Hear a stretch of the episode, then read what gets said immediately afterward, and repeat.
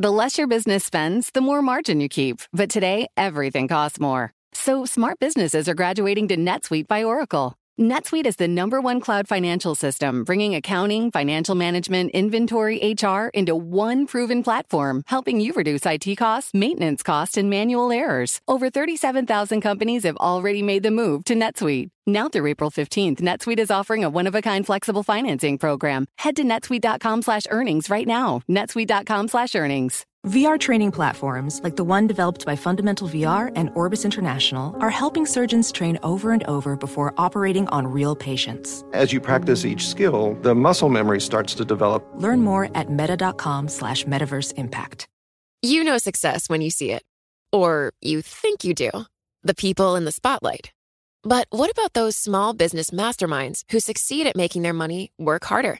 They do that by having a business bank account with QuickBooks Money which now earns 5% annual percentage yield. Making your money work as hard as you do? That's how you business differently. Learn more about QuickBooks Money at quickbooks.com slash 5APY. Banking services provided by Green Dot Bank, member FDIC. Only funds and envelopes earn APY. APY can change at any time. Le entregamos todo lo que necesita saber para comenzar el día. Esto es Bloomberg Daybreak para los que escuchan en América Latina y el resto del mundo.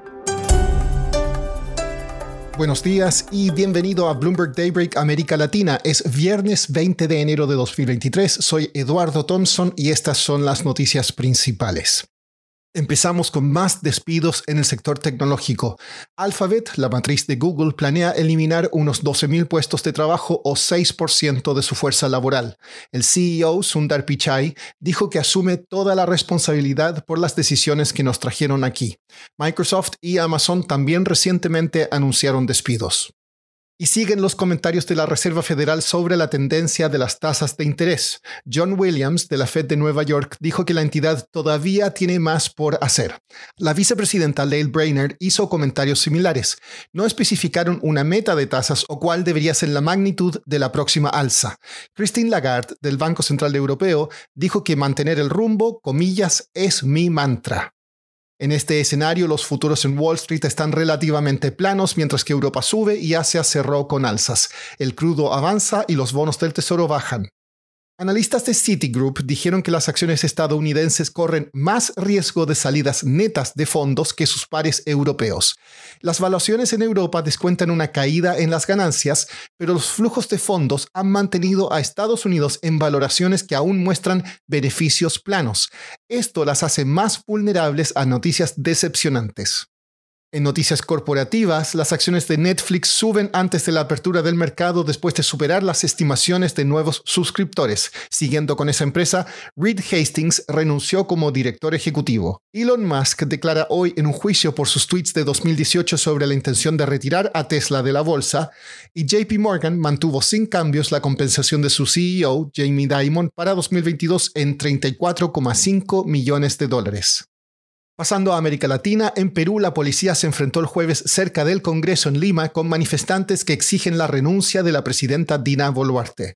Hay más de 100 carreteras bloqueadas en el país. El número de fallecidos en las protestas se elevó a 53 tras siete semanas de disturbios. Boluarte dijo en cadena nacional de televisión que su gobierno sigue firme.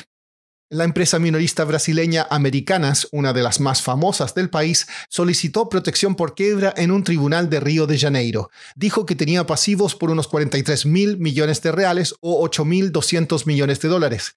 Esto ocurre pocos días después de que se revelaran irregularidades contables por 20 mil millones de reales.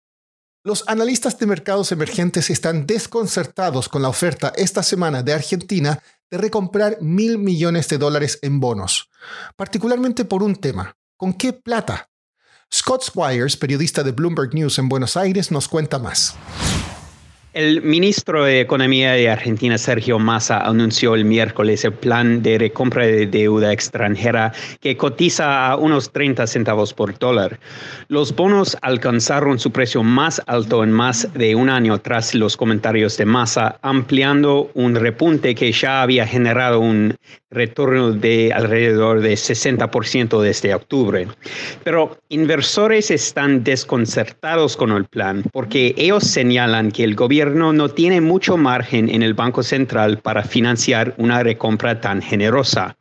Si bien las reservas del Banco Central han aumentado en los últimos meses, las reservas netas siguen estando en un nivel muy, muy bajo, alrededor de 6 mil millones de dólares. La nación está bajo presión para reforzar esas reservas a fin de cumplir con los objetivos establecidos en su programa con el Fondo Monetario Internacional y se enfrenta a una grave sequía que va a impedir los dólares de exportación este año. Scott, ¿cuáles podrían ser las motivaciones del gobierno con esta recompra? Pues analistas creen que lo más probable es que sea una estrategia de los funcionarios para apoyar el peso a través de ventas de los bonos que recompren por pesos en el mercado local.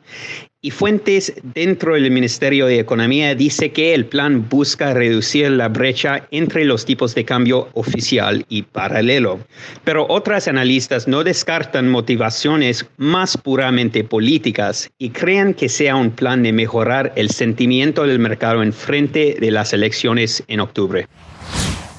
Y para terminar, sube el número de oficinistas que confiesan usar ChatGPT.